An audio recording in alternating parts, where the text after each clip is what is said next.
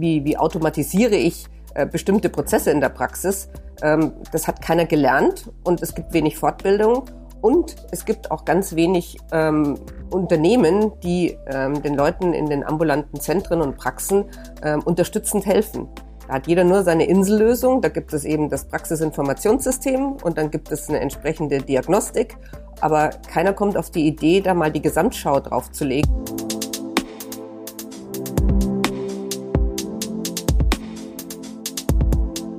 Hallo, willkommen zu unserem Podcast ähm, rund um das Buch Digitaler Puls, das Luisa und ich geschrieben und veröffentlicht haben. Und ähm, wir wollen das Buch begleiten mit ganz interessanten Gesprächen mit Gesprächspartnern aus der Gesundheitsindustrie.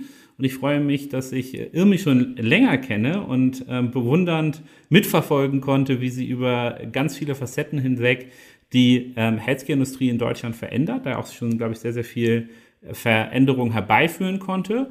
Und ähm, ich freue mich auf das Gespräch heute. Irmi, willst du dich einmal kurz vorstellen, damit unsere Hörer ein Bild ähm, bekommen, was du eigentlich alles schon in deiner unternehmerischen Karriere ähm, gemacht hast? Ja, hallo Nils. Freue mich, dass wir uns heute hier unterhalten. Habe auch am Wochenende nochmal euer Buch gelesen. Ähm, wirklich spannend, super zusammengefasst. Und ja, ich bin Ärztin, ich bin Unternehmerin, ähm, man würde mich heute vermutlich so als hochmodern, als Serienunternehmerin bezeichnen.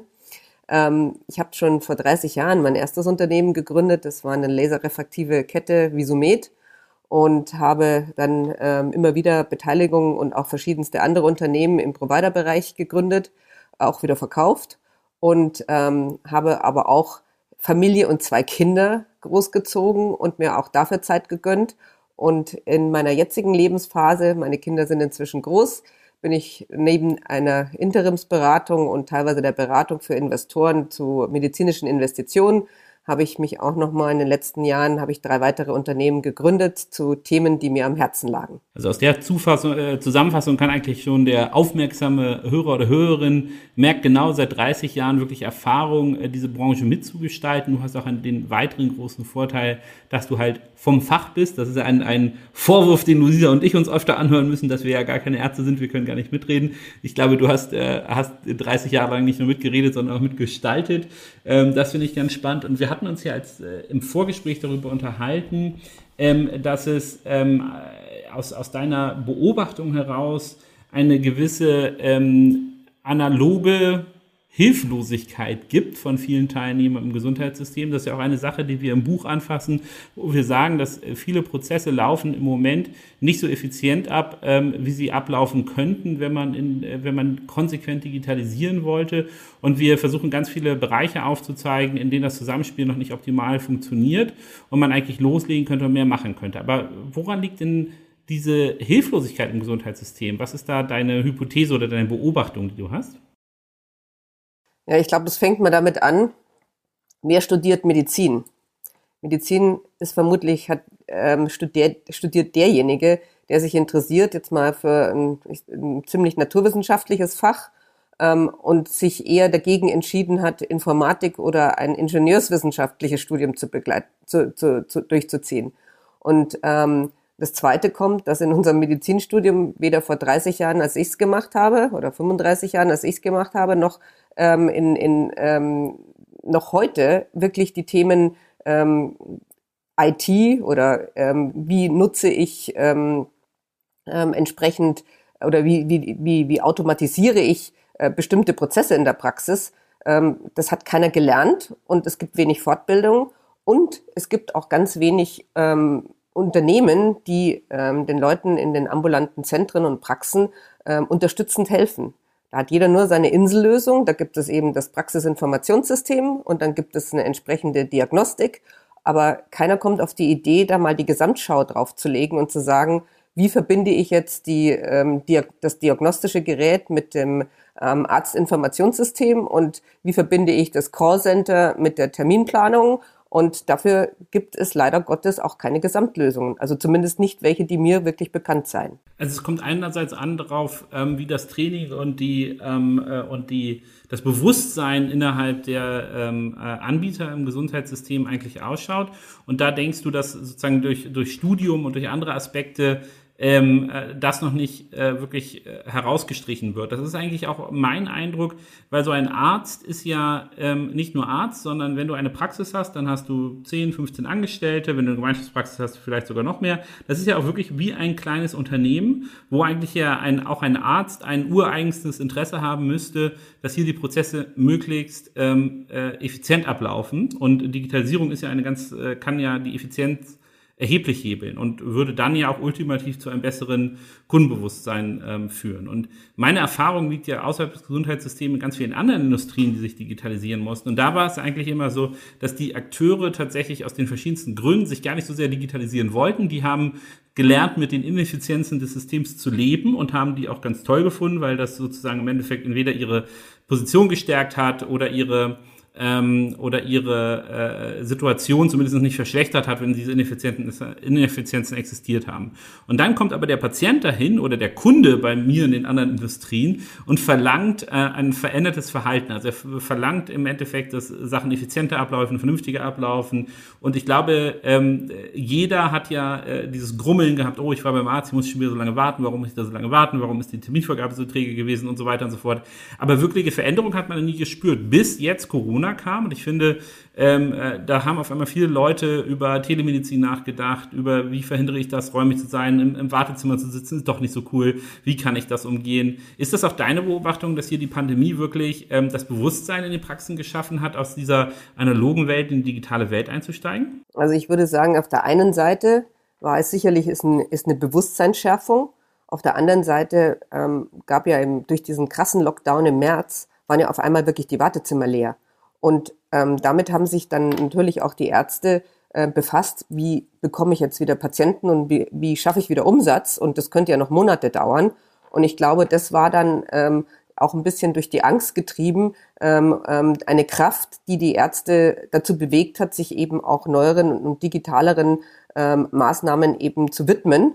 Und, ähm, und dazu kommt dann natürlich auf der anderen Seite auch, ähm, so wie ihr es ja auch in eurem Buch beschrieben habt, der, ähm, der Kunde, der Patient, der Gesundheitskunde, der einfach sagt, ähm, ich will einfach mich nicht in ein Wartezimmer setzen und da zwei Stunden warten. Ich will nicht ähm, telefonieren und ähm, dann wieder ähm, zehnmal anrufen müssen, bis ich einen Termin bekomme und den dann noch vielleicht in vier bis sechs Wochen. Das sind einfach ähm, ein, das ist ein Kundenservice, ähm, den, den der Patient einfach heutzutage nicht mehr akzeptiert. Vor allem, ich meine, der Großteil der Patienten sind wirklich Patienten und vielleicht krank. Aber wenn wir ähm, auch die Tendenz haben, dass wir eben ähm, Bereiche der Prävention abdenken und das ist dann letztendlich, so wie ihr das als Gesundheitskunde, was ich einen guten Begriff finde, beschreibt, dann möchte ich genau dieselbe Dienstleistung haben, wie wenn ich in die Sauna gehe, ins Wellnesscenter oder eben ähm, zu, zum, zum Anwalt. Also wo eine Terminplanung funktioniert und wo eben auch eine bestimmte Beratung und Serviceleistung eben ähm, selbstverständlich ist. Also ich finde, das äh, es ist ein ganz guter Punkt. Es gibt ja durchaus, also mir wird ja immer bescheinigt, jetzt als Außenstehender ins Gesundheitssystem kommt, ja, Herr Seebach, äh, das Gesundheitssystem ist ganz speziell und ganz anders. Aber ich finde genau diese Vergleiche, also wenn ich zu einem Anwalt gehe oder zu anderen hochprofessionellen Organisationen, ist es ja auch nicht üblich, da zwei Stunden rumzuhängen, äh, bis, äh, bis dann mein Terminfenster äh, frei wird, sondern es ist schon ein bisschen besser äh, durchgeplant. Und ähm, du hast gerade, ich glaube, durch die Pandemie einen sehr spannenden äh, Bezug hergestellt, nämlich dass einerseits die Leistungserbringer, also die Ärzte sich gedacht haben, hm, volles Wartezimmer oder zumindest ähm, viele Patienten zu sehen in irgendeiner Form ist wichtig für mich, sonst bricht mir der Umsatz weg. Aber auch die Patienten dieses neue ähm, Verhalten vehementer einfordern. Und wie wir alle wissen, wenn wir, wenn wir äh, sehr krank sind oder uns sehr unwohl fühlen, dann warten wir auch gerne zwei Stunden, bis wir dann gesehen werden. Bei allen äh, Präventivmaßnahmen oder optionalen Maßnahmen ähm, ist das eine Sache, die in der, in der Pandemie dann wahrscheinlich äh, überhaupt gar nicht gerne getan wird. Und dadurch kann man, glaube ich, ein höheres Serviceverständnis entwickeln. Und ich glaube auch, ähm, es hat sich auch etwas getan in der Zahlungsbereitschaft der Kunden. Weißt du, nochmal ein anderer Punkt. Deutsche haben ja gelernt, dass eigentlich Gesundheitsversorgung ähm, und, äh, äh, und auch ähm, äh, Bildung, ja, alles Sachen sind, die nichts kosten oder beziehungsweise die indirekt über Umlagen oder Steuern finanziert wurden. Und wenn es nichts kostet, dann darf es ja auch mal ein bisschen schlechter sein. Ne? Und das ist, glaube ich, auch ein, ein Umdenken, das stattgefunden hat, ähm, äh, wo Leute jetzt sagen, okay, das kostet schon ziemlich viel Geld, was hier so passiert. Und das muss dann auch vernünftig ähm, auf- und ausgebaut sein. Also wir halten mal fest, ähm, in, in dem Bezug, ähm, das analoge Handeln ähm, wurde so ein bisschen aufgebrochen durch Corona. Man kann hoffen, ähm, dass, es, ähm, äh, dass es einen voranbringt. Aber jetzt mal ganz spezifisch zu deiner Rolle als Gründerin. Ähm, du hast dir ja das, äh, das wahrscheinlich angeguckt und hast dich entschieden, ähm, nochmal wirklich neu zu gründen, auch äh, nach 30 Jahren Erfahrung in verschiedensten Gründen, äh, Gründungen. Äh, äh, also meine Frau sagt immer zu mir, ich müsste eigentlich zu den anonymen Firmengründern gehen. Ich kann das verstehen, den Reiz, immer wieder neue Sachen anzufangen. Aber erzähl doch mal, wo du gerade Opportunitäten gesehen hast, was du genau gegründet hast und warum du das gemacht hast. Würde ich mal sagen, fangen wir beim letzten Thema an. Also ich, ich die Digitalisierung in, im ambulanten Bereich, das ist ein Thema, wo ich momentan wirklich intensiv mit zwei, drei Partnern Gespräche führe, weil ich glaube, dass der niedergelassene Arzt keine Chance hat, diesen Digitalisierungs- und Transformationsprozess alleine zu machen. Und ich sehe ganz wenig Dienstleister und das ist etwas, ähm, womit ich mich befassen möchte und da ein Angebot für niedergelassene Ärzte und größere Zentren habe, sodass die ähm, Digitalisierung dort in einer sinnvollen Weise begleitet wird und man den Arzt nicht alleine lässt. Und ich, ihr habt ja auch ähm, den, den, den Brandbrief vermutlich von den niedergelassenen Ärzten an den Spahn gelesen. Ähm, und das ist ein Ausdruck davon, dass man einfach Menschen oder eben die, hier die Ärzte als Dienstleister komplett überfordert und allein lässt. Also das ist ein Thema, das werde ich 2021 anfassen und ähm, sicherlich ähm, in Richtung Neugründung oder Kooperation gehen und, diesen, die, ähm, und das ausbauen und mir da auch ein entsprechendes Team suchen. Zu den ähm, zu den ähm, Neugründungen, die ich jetzt in den letzten Jahren gemacht habe, da ist mal das Neueste vielleicht, weil das auch auf die Ideen ähm, einzahlt, die ihr schon beschrieben habt. Das ist die Neotis, also das ähm, heißt altgriechisch die Jugendlichkeit. Und nachdem ich ja, wie ihr das schon aus den ähm, Beschreibungen gehört habt, ich bin nicht mehr die 25-jährige äh, Startup-Gründerin, sondern ich bin 57 Jahre alt und ich habe ähm, ein persönliches Interesse und ähm, das ist äh, geweckt worden durch die tolle Forschungsergebnisse aus der Altersforschung.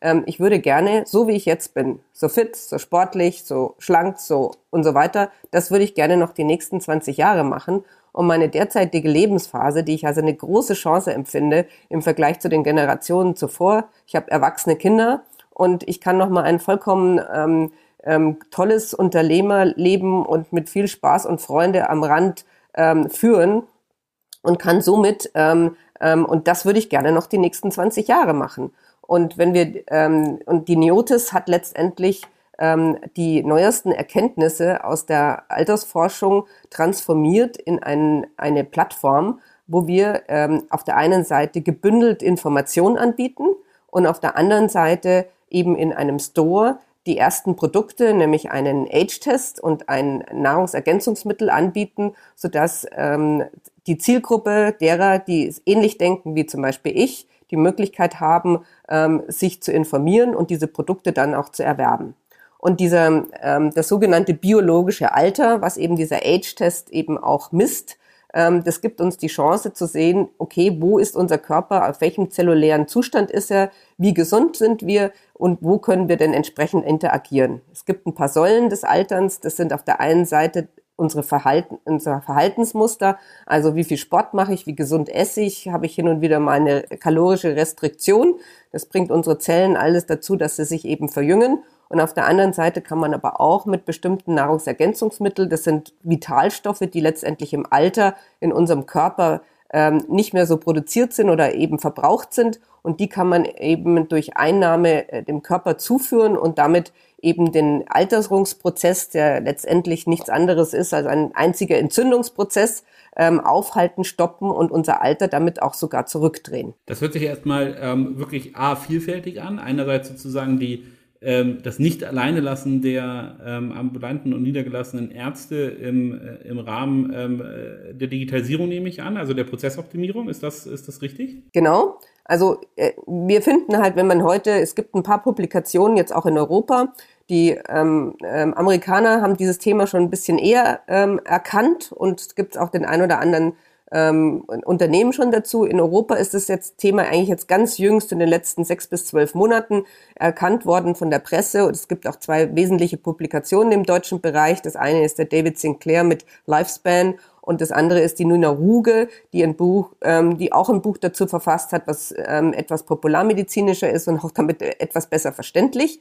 Und, ähm, und diese Tendenz ähm, haben wir eben aufgegriffen und haben daraus eben eine Anlaufstelle für Menschen geschaffen, die sich dafür interessieren. Und ich würde sagen, das ist eine Zielgruppe von 50 oder 45 bis 70-Jährigen, also Gesundheitskunden, die einfach ent, ähm, ihr nicht krank werden wollen und präventive Maßnahmen eben auf der einen Seite ergreifen, aber vielleicht auch eben messen wollen. Super, ähm, sehr spannend. Es gibt ja noch ein, ein drittes Unternehmen, an, das du, äh, an dem du arbeitest, wo es um den Fachkräftemangel geht. Kannst du, äh, kannst du uns da noch ein bisschen was verraten? Ja, ich habe ja in, in, in den letzten zehn Jahren auch immer wieder ähm, MVZs reorganisiert, ähm, verkauft, ähm, zusammengebracht und ähm, auch ähm, Krankenhäuser reorganisiert. Und dabei ist mir immer wieder, und das schon seit zehn Jahren, ähm, der Fachkräftemangel aufgefallen. Auf der einen Seite auf der nichtärztlichen Ebene, auf der anderen Seite auf der ärztlichen Ebene. Und somit habe ich mich dann entschlossen, ähm, ähm, so 2019 auf die Suche zu gehen nach Partnern, die das mit mir zusammen machen.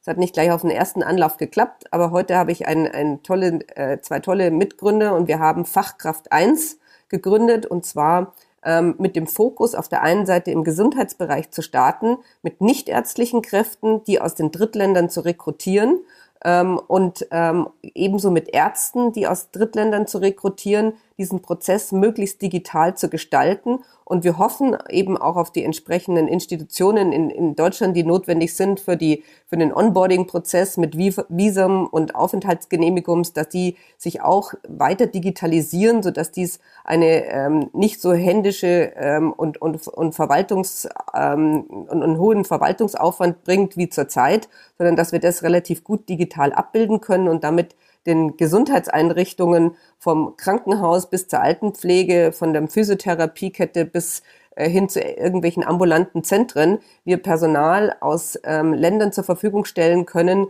ähm, wo die Demografie genau umgekehrt ist zu dem, was wir heute in Deutschland haben. In Vietnam, in Mexiko, in den Philippinen gibt es viele junge, gut ausgebildete Menschen, die gerne ähm, nach äh, Europa kommen und das als eine ähm, große Zukunft für sich selbst sehen, ähm, dass sie in einem System arbeiten können, wo sie eben äh, so, sozialdemokratische ähm, ähm, sozialdemokratische ja, ähm, Zugang haben zu einem, einem, einem freien Bildungssystem, zu einem freien Krankensystem und, ähm, und damit eine bessere Lebensqualität erwarten können, ähm, als sie das in ihren eigenen Ländern hätten.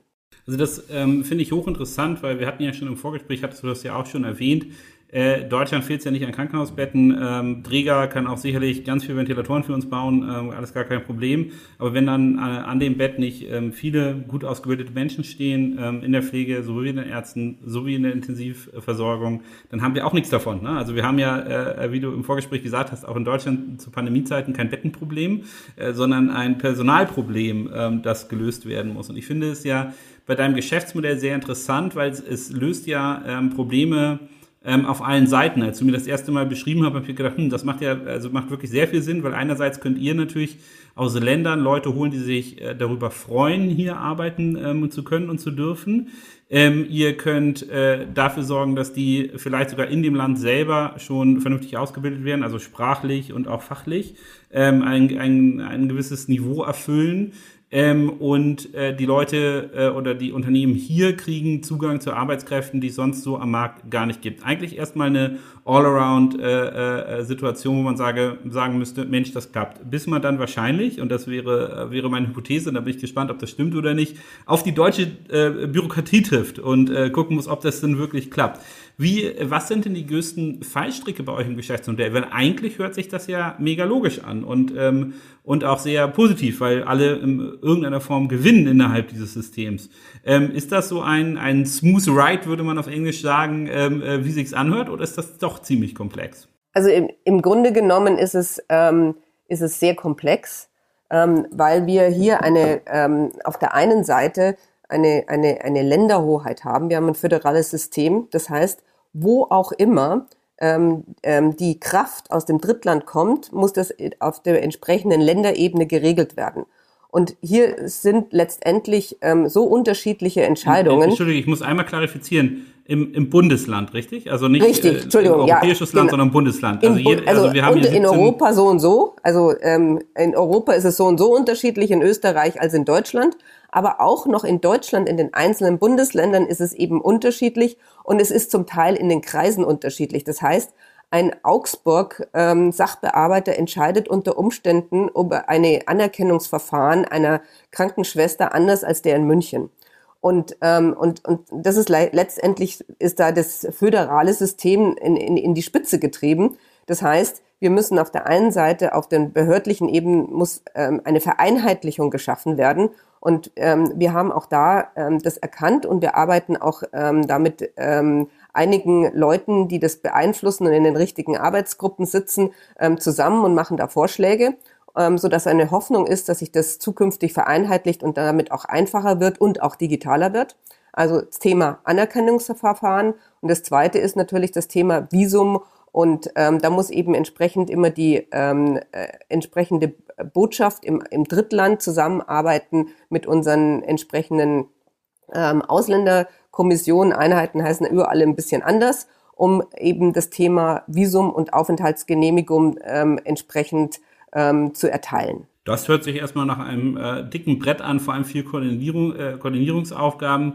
Ähm, hilft denn das, wenn sozusagen ein, ähm, äh, ein ähm, Betreiber eines ähm, Krankenhauses oder einer Pflegeeinrichtung direkt auch an den Sachbearbeiter rangeht und sagt, hör mal zu, wir finden die Leute einfach nicht, wir brauchen die und das ist hier kein sozusagen keine Form des modernen Menschenhandels, sondern es ist ähm, für alle Seiten ein, ein, eine ganz gute Sache und ähm, auch ein reputables Geschäft, das da passiert. Löst man das Problem so oder versucht man tatsächlich über die Arbeitskreise, über die Institutionen, über den Gesetzgeber Veränderungen zu haben? Weil ich glaube, dieses vielleicht auf dem kurzen Dienstweg sagen, hör mal zu, das ist, äh, ist genau richtig, versus ich versuche eine gesetzliche Änderung ranzubringen. Da, da, also bei der gesetzlichen Änderung liegen ja wahrscheinlich irgendwie Jahrzehnte im Raum, die man daran arbeiten muss, diese Veränderungen reinzubekommen. Was ist, äh, was ist da so die Erfahrung?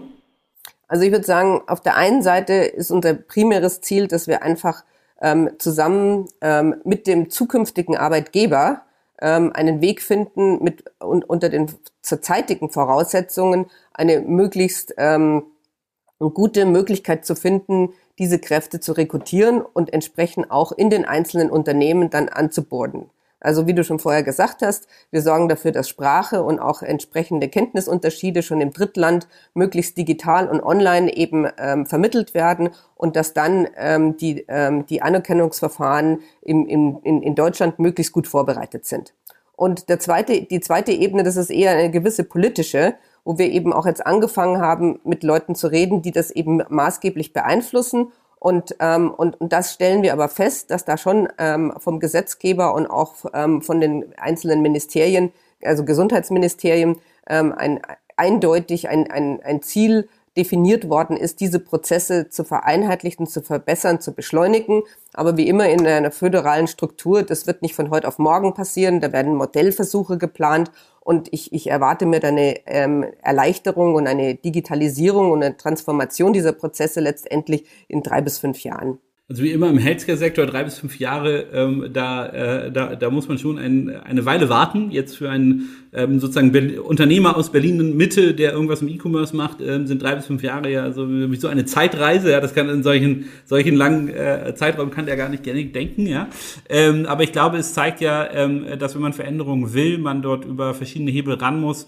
ähm, um äh, da reinzugehen. Und eine Frage, wie, wie teilst du das auf zwischen den Unternehmen? Weil einerseits Fachkräftemangel, andererseits ähm, äh, Optimierung von Organisationsstrukturen, dann das äh, sozusagen Megathema äh, Best Aging oder, oder äh, im Endeffekt ähm, äh, äh, rund um das Thema Aging Produkte zu entwickeln ähm, und Ideen zu entwickeln. Da hast du einen ganz schön vollen Tag, oder? Naja, also im Grunde genommen äh, ist es so äh, Projektmanager auf gehobenem Niveau. Also ich, ich habe genauso, ähm, ich habe halt für die verschiedensten Ideen und Projekte, habe ich entsprechend meinen Outlook-Kalender, wo ich mir eintrage, wann ich was mache.